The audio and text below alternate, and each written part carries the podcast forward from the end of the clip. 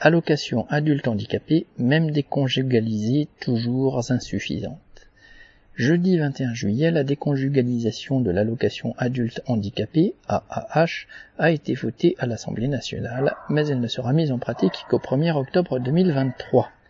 L'AAH est attribuée sous réserve de respecter divers critères. Elle est notamment calculée en fonction des revenus fiscaux du foyer et le conjoint d'une personne ayant un bon revenu peut donc ne pas avoir droit à une allocation. C'est ce qui devrait changer dans 14 mois. Sur 1,2 million de personnes touchant l'AAH, 270 000 dépendent de leur conjoint.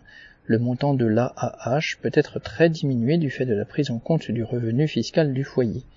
Les personnes concernées n'ont donc pas d'autonomie financière. Avec le nouveau système, l'allocation augmenterait de 300 euros en moyenne pour 160 000 personnes, mais elle diminuerait pour 45 000 allocataires, ceux dont le conjoint n'a pas de revenus. Pour compenser cette baisse, le gouvernement propose un dispositif transitoire, conserver le montant de l'allocation jusqu'à l'expiration des droits acquis.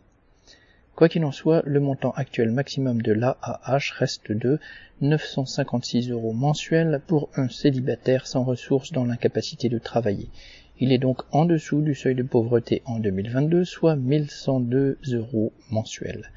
Aux allocataires à qui on promettait dignité et indépendance, on n'offre que trop peu et trop tard. Nicole Moreno.